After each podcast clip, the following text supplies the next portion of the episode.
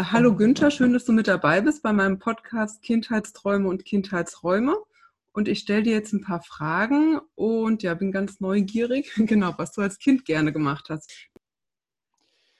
Ja, hallo. Ähm, als Kind, äh, als Kind war ich sehr viel im Wald und sehr viel ähm, im Wald. Das war irgendwie so die Hauptumgebung, die ich da sehr genossen habe. Und aufgewachsen bin ich ja eher am Land, in einem Kuhdorf, kann man sagen, Bauerndorf im oberen Mühlviertel in Österreich. Und, und dort war einfach diese Umgebung als Kind, Natur, Wald mit den Tieren, also eingetaucht in so ein ganz verträumtes, unschuldiges, naives Feld. Und der Hauptbezug war eben mit Tieren und Wald. Das war irgendwie so die mystische Welt, in der ich da gelebt habe.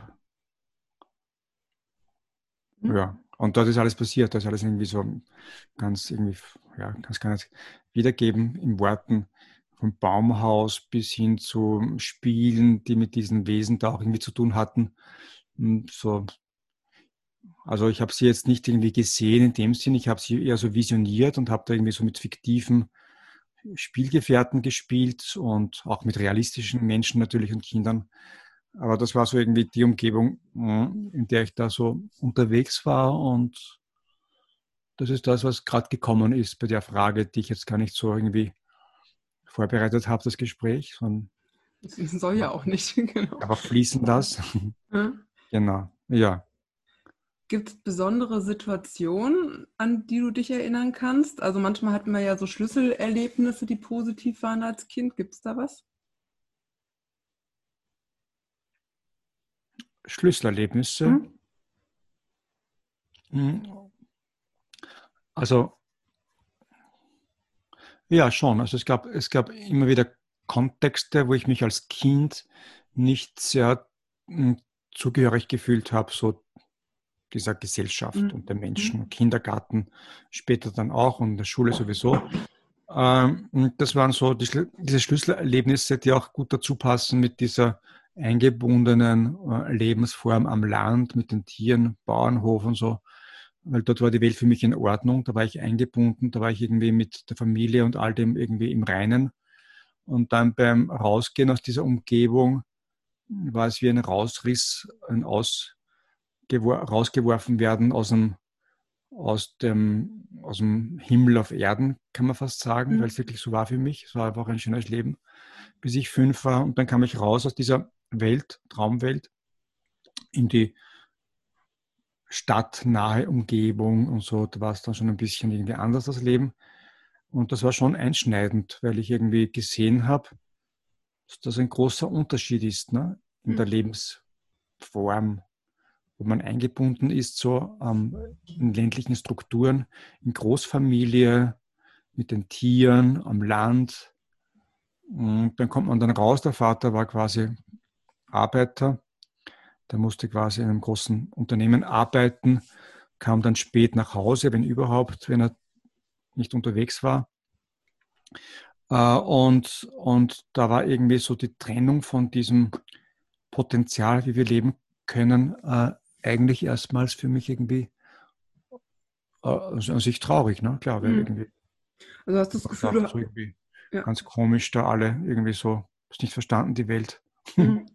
Also das Gefühl, da bist du so wirklich aus so einer Unbedarftheit, die wir als Kinder ja haben, so wirklich rausgerissen worden, ne? Ja, genau. Ja, so ganz, ganz, ich habe in einer Zauberwelt, in dieser, Welt von wirklich war alles, alles wunderbar. Mhm. Äh, und, und, das passt auch, wenn wir gerade so reden drüber, passt auch mhm. gerade äh, zur Zeitqualität ein Stück weit, ne? weil mhm. irgendwie sind wir alle ein bisschen getrennt worden irgendwo. Spätestens mit der Geburt und dann gibt es unterschiedliche Kontexte, wo wir das im Leben halt mehr oder weniger bewusst wahrnehmen und jetzt sehen wir oder spüren wir die Frage, wonach sehnen wir uns. Ne? Mhm. Und ich glaube, so beim Sprechen mit dir jetzt kommt das so irgendwie so sehr schnell und einfach rein, dass wir uns eigentlich danach sehnen, wieder nach dieser Urqualität des Eingebundenseins mit der Natur, mit der Umgebung. Alles ist freundlich und friedlich und irgendwie weitgehend so, ja, Miteinander. Miteinander da und ein Miteinander, ja. genau. Und man ist so quasi auch im Wald mit den anderen Wesen da verbunden und auch mit den Menschen und alles ist irgendwie im wohlsten Einklang miteinander und, und dann gibt es die Trennung, indem wir dann rausgehen in die Arbeitsteiligkeit der Gesellschaft und dann irgendwie das Stadtleben irgendwie so, ne, so seine ja, Aspekte mit sich bringt, ja. die wir kennen. ja, hast ja. ja, das, Spannend, hört, ja, es hört ja nach so einem harten Schnitt an, als du dann in diese andere Welt bist, ne, mit fünf. Hast du dir dann irgendwann als Jugendlicher oder Erwachsener wieder eigene Räume zurückerobert? Kannst du ja, klar. Ja, genau. genau. Und, ähm, Eine gute Frage, genau. Ja. Die habe ich gemacht, also die neuen Räume hm, habe ich dann geschaffen, indem ich dann aus der Wirtschaft ausgestiegen bin. Mhm. Mittlerweile sieben, acht Jahren, ja.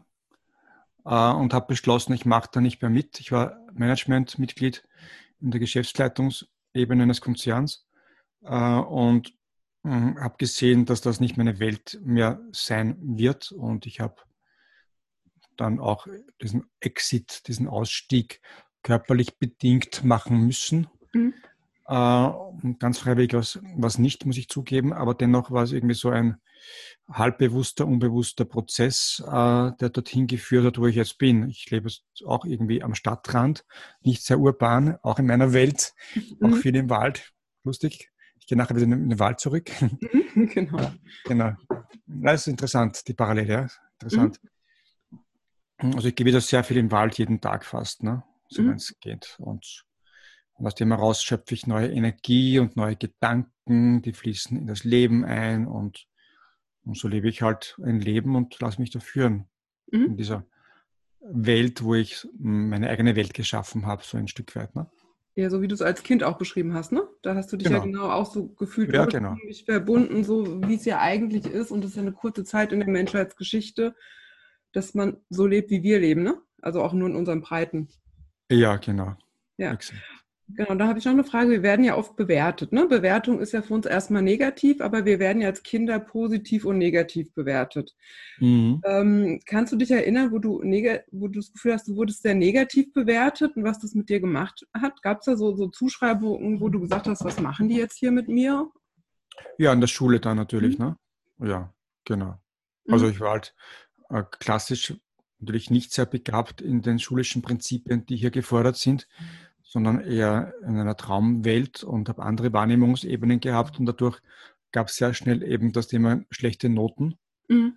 weil ich mich einfach nicht konzentrieren konnte auf das Zeug, was die da sagten. Das hat mich einfach nicht interessiert. Ich war einfach desinteressiert. Mhm. Ich musste mich zwingen, zwingen konnte ich mich nicht. Ich konnte mich nicht irgendwie da überwinden, diesen Kontext, was auch immer das war. Das war für mich einfach alles uninteressant und irgendwie mhm. nicht strebenswert. Und dann kommt die Bewertung natürlich in der Schule mit Noten. Ne? Und dann braucht es irgendwie eine Strategie, wie man es hm, schafft. Mhm. Gab es aber auch Erwachsene oder Gleichaltrige, die dich irgendwie positiv bewertet haben, die genau das gut fanden, was dich ausgemacht hat, wo du sagst, das gab es aber auch außerhalb der Schule? Ähm, ich habe mir einen Kontext geschaffen, dann im Sport. Im, ich habe dann gerudert und da war ich dann sehr schnell sehr erfolgreich. Mhm. Äh, und aber auch so ein Stück weit nicht aus dem heraus, weil ich es gern hatte, mich abzuquälen, sondern einfach um gesehen zu werden. Ich habe das irgendwie so als Strategie gesehen, seht mich ähnlich. Ne? Da habe ich dann mhm. gerudert mhm. äh, und das war irgendwie eine Überlebensstrategie, weil ich im schulischen Kontext äh, das nicht wollte und im Sportkontext und ich habe Rudern geliebt, am Wasser zu sein und äh, irgendwie auch mit diesen, dieser Umgebung, die ist auch sehr still und auch sehr meditativ letzten Endes nicht und auch mhm. sehr kraftgebend und ich habe da diese Kraft auch irgendwie so gespürt und sie auch eingesetzt und war dann auch irgendwie so durch eigentlich schon mental sehr stark. Ich habe mit 16 Jahren hm, jene geschlagen, die 18, 19 Jahre alt waren. Also ich habe so sehr stark mit mentalen Kräften auch bereits mhm. gearbeitet. Ah, damals schon. Mhm. Weniger trainiert als andere, die Hälfte nur. Äh, das heißt, ich muss das geistig wettmachen, wenn ich gut sein, also wenn ich siegen wollte. Ne? Und ich wollte siegen. Äh, Habe ich auch regelmäßig geschafft. Staatsmeistertitel dann eingefahren und so. Ähm, und das war irgendwie so die, die, der Ausstieg aus dieser konventionellen Welt viel mehr. Ne? Ich habe aber auch das boykottiert, indem ich dann halt irgendwie einen anderen Weg gesucht habe, um irgendwie mein Ding zu machen. Und da natürlich war eine positive Zuschreibung, weil ich sehr schnell, sehr früh, so mit elf, zwölf Jahren schon sehr gut war im Sport. Mhm. War ich schon so ein Schüler, im Schüler, der Schülersklasse, sehr häufiger Staatsmeister in Österreich. Mhm. Und war einfach gut in diesen Dingen, ne? im Sport. Und dadurch mhm. war ich irgendwie gestärkt. Und, die Schule war halt so ein Neben, Nebenschauplatz. Ich komme jetzt schon zur letzten Frage. Das geht so ein bisschen, äh, Kinder leben ja im Hier und Jetzt. Und äh, das innere Kind ist für mich so, ich als Erwachsene muss das ja, das will ja versorgt sein, dass das materiell gut versorgt ist und dass es ein Gefühl von Geborgenheit hat. Aber für mich ist das innere Kind ja der Raum, der so meine Lebendigkeit ist, auch so Leichtigkeit. Ne? Also so, ich meine wirklich diese ganz kleinen Kinder noch, die unbedarft einfach spielen, machen. Ja. Und wenn es ums Hier und Jetzt geht, hast du da eine Idee, wo du dir im Alltag so einen Freiraum für dieses innere Kind schaffen kannst, was ganz leicht da ist? Jetzt? Ja, jetzt einfach Leben? so. Genau, ja, das mache ich jeden Tag. Also ich, ja, das, das, wenn du es nicht schon tust. Das mache ich, also das mache ich genau. Ich mache nur das, was mich interessiert, was mich äh, anspricht. Das mache ich halt damit beschäftige ich mich. Mhm. Und, und dann komme ich auf die Idee, ich könnte das so und so irgendwie einbauen in meine Arbeit äh, und auch irgendwie das anbieten. Ne? Mhm. Weil das ja auch andere interessieren könnte. Ja. Also, also das, was ich herausgefunden habe, wie was funktioniert, dann habe ich Lösungen gefunden oder finde Lösungen oder neue Ideen und dann finde ich das spannend und dann kommt dann der schlüssige Connex, äh, ja, das kann ich ja anbieten. Ja, und die Leute kommen halt regelmäßig. Ja, ja. ich weiß. ja. ja. Und immer und, mehr, ne? ja, ist irgendwie genau. Aber das entsteht alles aus einem, aus einem, bei den Raunächten warst du dabei, ne? Ah, das ja. war irgendwie nicht geplant. Das war irgendwann ein Impuls, mach das doch mit den Fotos und Fotografie und dann kommen Texte dazu und dann bloggt das einfach auf Facebook und dann kommen die Leute und denen gefällt das und dann kommen immer mehr und dann fragen die, dann mach doch eine Begleitung und ich sage, ah ja, stimmt. Genau. Ja. ja. Machen wir halt. Ja, das perfekte Hier und Jetzt, was man so als Flow, Flow beschreiben würde. Ne? Das ist ja dieser ja, genau. Flow. Ja, also du lebst es ja schon, das ist super. genau. Ja, das ist ja. Äh, das aus der Essenz leben ähm, heißt für mich einfach meine Wahrheit leben und mich nicht irgendwie unter diesen Maßnahmen oder unter diesen Bewertungen von außen. Wir sind immer davon irgendwie nicht gefeit, in diese Angst zu kommen, mache ich es gut genug und so mhm. weiter, kenne ich ja auch von mir und bin da auch immer wieder gefordert, aus diesen alten Kontexten heraus, getriggert natürlich. Ähm, aber das ist einfach die Prüfung, die wir alle meistern dürfen, zu sagen, ich mache das trotzdem. Ob das mhm. klug oder gut ist, ich mache das einfach. Ja. ja, gut. Und immer intuitiv und immer spielerischer und immer kraftvoller. Und da kommt alles zusammen, die ganze Lebensgeschichte. Ne? Und ja. irgendwie ein einzigartiges irgendwas. Ja. Das ist auch, kennst du das Buch Ikigai? Äh, da ist es genau beschrieben, was, was wir jetzt besprochen haben. Dieser Wie heißt das? Ikigai. Ikigai. Das ist eine Langlebigkeitsforschung und da geht es ja darum, was uns wirklich lebendig macht. Und das ist unser inneres Kind behalten und Sachen wirklich nur, Für, mich, nur für mich zu machen. Das finde ich eine schöne Philosophie. Ich bin im kreativen Flow, ich mache die Sachen für mich und ich äh, rechne auch nicht, ob sie es rechnet. Ne? Ich mache es erstmal nur ja, genau. für mich. Genau. Ja, genau. Genau. Genau, die, die Neurowissenschaftler sprechen hier von den Telomeren. Mhm. Ah, das heißt, wenn wir neugierig bleiben, aufgeschlossen bleiben, wie die Kinder, ist das äh, neurobiologisch der beste Prozess, um jung zu bleiben. Ja. Weil einfach diese Neugierde und dieses grenzenlose zu erfahren, das Leben zeigt uns ja immer wieder neue Spielvarianten. Mhm. Und sich aufs Leben einzulassen, offen zu sein und zu lernen vom Leben, ne, hält uns jung. Mhm, genau. Ja. Das beste, beste Lebenselixier, genau, Neugier. Ja, ja, genau, Neugier und spielerisch und Freude. Und jetzt habe ich vorher gerade ein Interview gegeben für einen Kongress und da war ein Thema und das Thema ist sehr wichtig und jetzt gehe ich gleich rüber ohne Vorbereitung und werde zu dem Thema einfach ein Video so mhm. aus dem Bauch heraus machen und das ist auch für mich neu. Ne? Ja, gut. Und dann das ja. offiziell zu machen. Das ist dann ja. diese diese, diese Prüfung, trauen wir uns dann das auch zu zeigen, weil das könnte jemand bewerten. Ne? Ja. Und sagt, hey. Und das ist eine, eine, ein Prozess, den wir alle, glaube ich, lernen dürfen, wieder zu werden wie die Kinder. Darum finde ich das, was du machst mit den Kindheitserinnerungen in dem Kontext sehr wichtig, weil es irgendwie auch mich gerade sehr beschenkt und bereichert, weil auch durch das Gespräch auch ich irgendwie auf Konnexe gekommen bin, die ich vorher so nicht gesehen habe. Mhm. Dass auch einiges neu dahinter ist. Für mich auch, jetzt so retrospektiv durch das Sprechen darüber. Also ich finde das, find das großartig, was du machst. Danke dir. Ja, danke dir auch. Also vielen Dank, dass ich dich interviewen durfte. Ich danke dir. Eine Freude.